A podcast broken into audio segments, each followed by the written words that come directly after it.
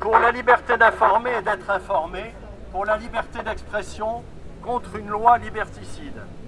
Ce mardi 17 novembre 2020, le groupe LERM présenterait en séance publique sa proposition de loi sur la sécurité globale. Ce texte s'inscrit dans la foulée du schéma national du maintien de l'ordre promulgué le 16 septembre dernier par le ministre de l'Intérieur. L'article 24 de cette proposition de loi interdit à toute personne de diffuser l'image du visage ou tout autre élément d'identification d'un fonctionnaire de la police nationale ou d'un militaire de la gendarmerie nationale, autre que son numéro d'identification individuelle, lorsqu'il agit dans le cadre d'une opération de police et que cette diffusion a pour but qu'il soit porté atteinte à son intégrité physique ou psychique. En réalité, le fait de diffuser l'usage, notamment en direct, serait donc quasiment impossible. Le seul fait de filmer ou photographier conduira à des interpellations et des violences par les forces de l'ordre, comme c'est déjà trop souvent le cas aujourd'hui. Clairement, ce sont non seulement les journalistes, reporters photos, rapporteurs d'images, documentaristes, membres d'observatoires citoyens qui sont visés, mais aussi quiconque avec son téléphone portable, prendra des photos, notamment lors de manifestations ou mouvements sociaux. Comment caractériser l'intention? Comment prendre le risque que quelqu'un d'autre se serve des images pour nuire? L'autocensure sera massive dans les médias et sur les plateformes. En revanche, les membres des forces de l'ordre pourront tout à loisir filmer ou photographier la population. La démarche des députés et l'URM porteur de cette proposition relaie la volonté du gouvernement qui entend museler la liberté d'informer, de s'exprimer et par là même de manifester. Aussi les organisations syndicales de journalistes, SNJ, SNJ-CGT, CFDT journalistes et CGTFO, la Fédération internationale des journalistes, la Fédération européenne des journalistes, ainsi que la Ligue des droits de l'homme et un grand nombre d'organisations professionnelles, d'associations et de collectifs appellent à un rassemblement mardi 17 novembre pour la liberté d'informer et d'être informé, pour la liberté d'expression contre une loi liberticide.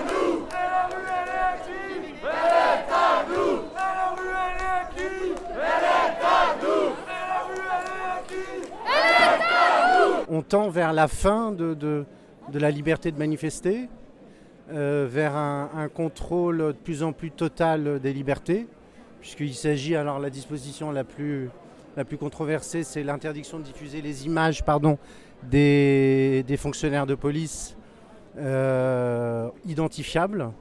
Et aussi, mais aussi, peut-être on en parle un peu moins, mais euh, l'identification en direct. Alors il y a un déséquilibre les fonctionnaires de police ils se cachent, on on peut pas diffuser leurs images, mais par contre, euh, et pas seulement les manifestants, mais tous les citoyens euh, devront être facilement identifiables. Il y a une idée de, contrôle euh, de plus en plus absolue et qui est contraire d'ailleurs aux, règles de base et pas seulement en France. Est-ce que vous-même vous avez été impliqué en tant qu'avocat dans une affaire de violence policière ou... Tout à fait.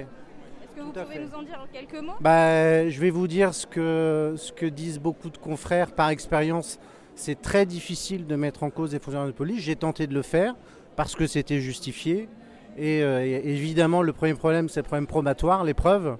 Et dans ce contexte-là, euh, si en plus on ne peut pas diffuser euh, l'image des, fonctionnaires de police, les identifier, ce sera, ce sera quasi impossible. Et donc dans votre affaire en question, ça n'a pas fonctionné? Il y a eu un non-lieu? Alors, ça a été plus loin. Je pense à une affaire d'un client euh, qui a été passé à tabac et qui a été handicapé à vie. ça a été jusque devant la chambre criminelle de la Cour de cassation et qui finalement a confirmé donc l'ordonnance de non-lieu du juge d'instruction. Il y a eu une instruction et comme l'avait fait la Cour d'appel, c'est-à-dire la chambre de l'instruction de Paris. C'était à Paris. Je pense à cette affaire. Mais il y a c'est beaucoup d'affaires comme ça. C'est très très difficile. Alors il ne s'agit pas évidemment de stigmatiser les, les policiers, c'est pas le problème.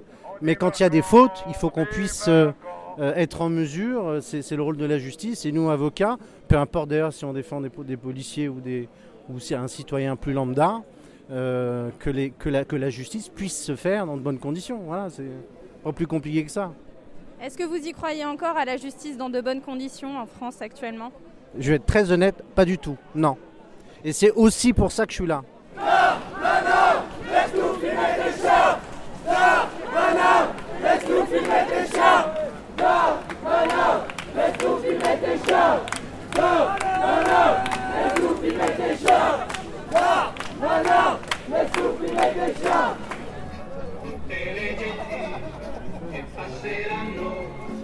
Bella ciao, bella ciao, bella ciao, ciao, ciao, e le genti che passeranno ti diranno che bel fiore, e questo è il fiore del partigiano. Oh bella ciao, bella ciao, bella ciao, ciao,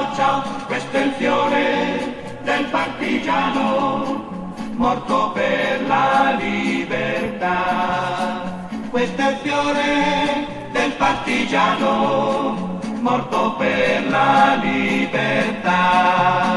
Questo è il fiore del partigiano.